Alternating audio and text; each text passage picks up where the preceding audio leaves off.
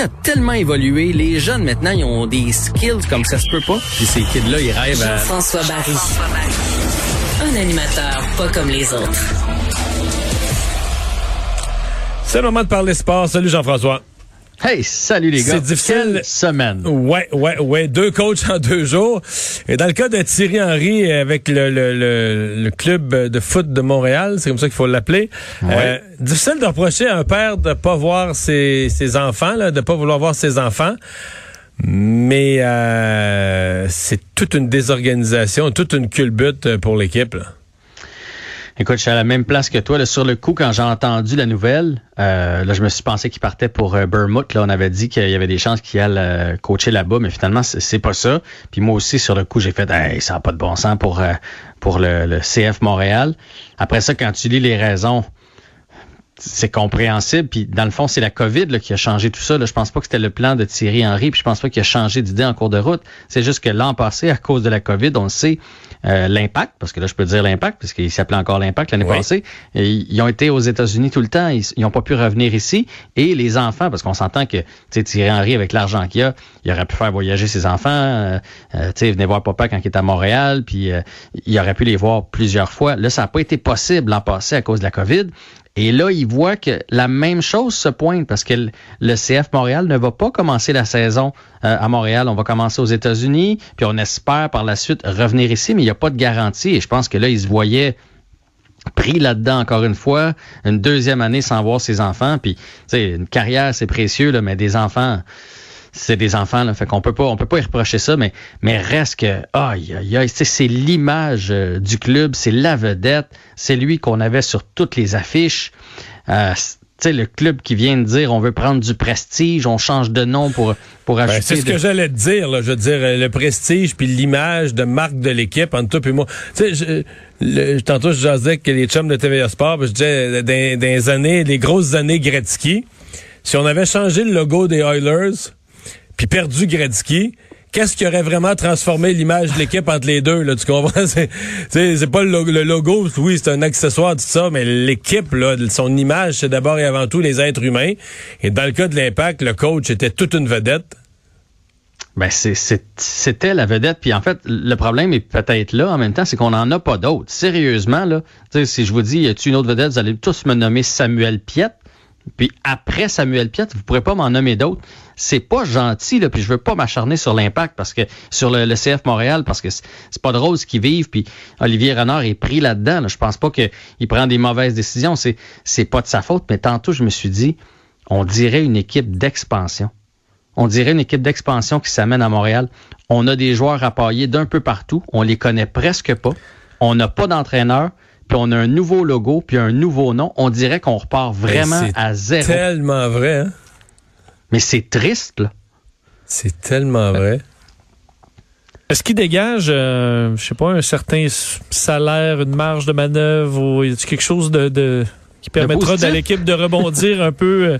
Parce que reste les performances n'étaient pas fantastiques là, sous son règne.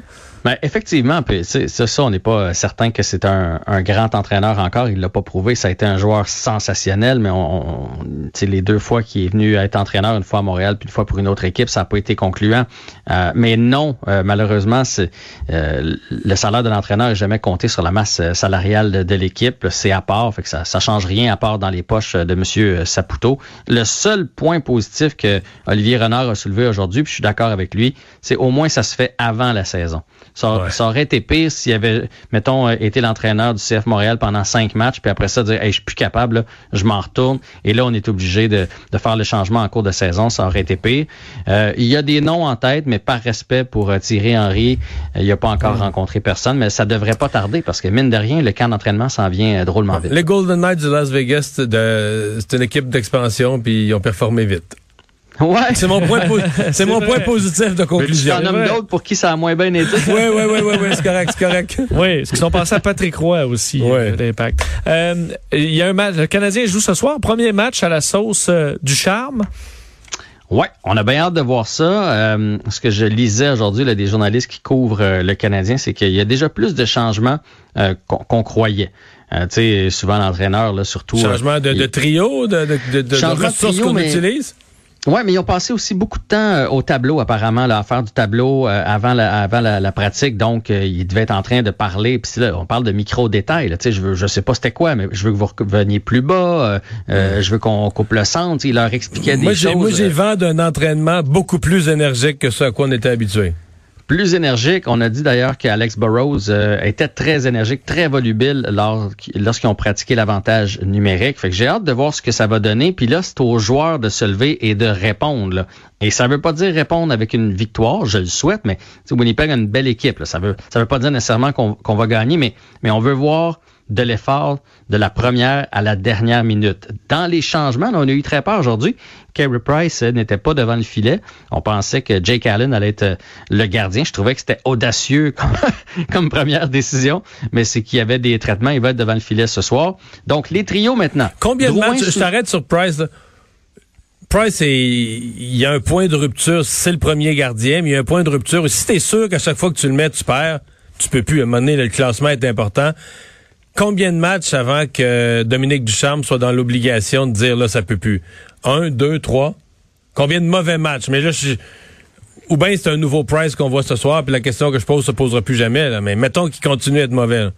Ah, s'il continue d'être mauvais, écoute, le Canadien a 18 parties de jouer.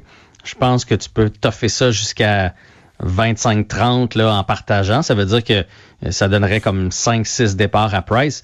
Puis là, rendu au 30e match, là, il va en rester 16. Euh, Il faut que tu y ailles avec le gardien qui va te faire gagner. Mais moi, je suis convaincu que Price va se, se retrouver comme il l'a fait lorsque Michel Terrien a été congédié. Michel Terrien a été Mais t'as vu congédié. les chiffres qui ont sorti à JC hier soir, là? Non, j'ai pas vu. Non, mais dans le sens que les, les cinq derniers matchs, ou j'ai pas les chiffres exacts, mais les cinq derniers matchs souterrains, là, Price avait une moyenne, ben, comme présentement, une moyenne ridicule de buts par match, une moyenne ridicule, pourcentage ridicule de buts alloués par lancé et tout ça. Puis les cinq derniers matchs avec Claude Julie. C'est quasiment à dire ça, c'est soit que c'est un hasard, soit ou soit que t'es carrément à dire, ben, à un moment donné, là, il boude, puis il laisse rentrer à rondelle, puis il veut que, il veut mettre la pression sur le directeur gérant pour dire, Ah, tu vas nous l'enlever, ce coach-là, je le veux plus. Je- écoute, je peux pas croire. Je peux pas croire. Hey, les chiffres sont passer. épouvantables. Mais je sais. Puis les Ça, cinq ça, derniers matchs sous Terrien, puis les cinq derniers matchs sous Julien, c'est identique. Des chiffres Oui, mais- là, de la Ligue américaine. Mais souviens-toi des cinq premiers matchs sous Julien, quand Julien est revenu, là, hop, soudainement, il s'était retrouvé. Fait que moi, je pense que c'est ce qui va arriver. Ce soir. On, on verra ce soir. Donc, Drouin, Suzuki, Anderson. Après ça, on a des changements. Là. Euh, Toffoli se retrouve avec Kotkaniemi et Perry. Donc, Corey Perry sur la deuxième ligne. C'est un tout nouveau On- trio Ouais. qu'on Ouais, invente. on- Ben, c'est le fun, ça. Ouais.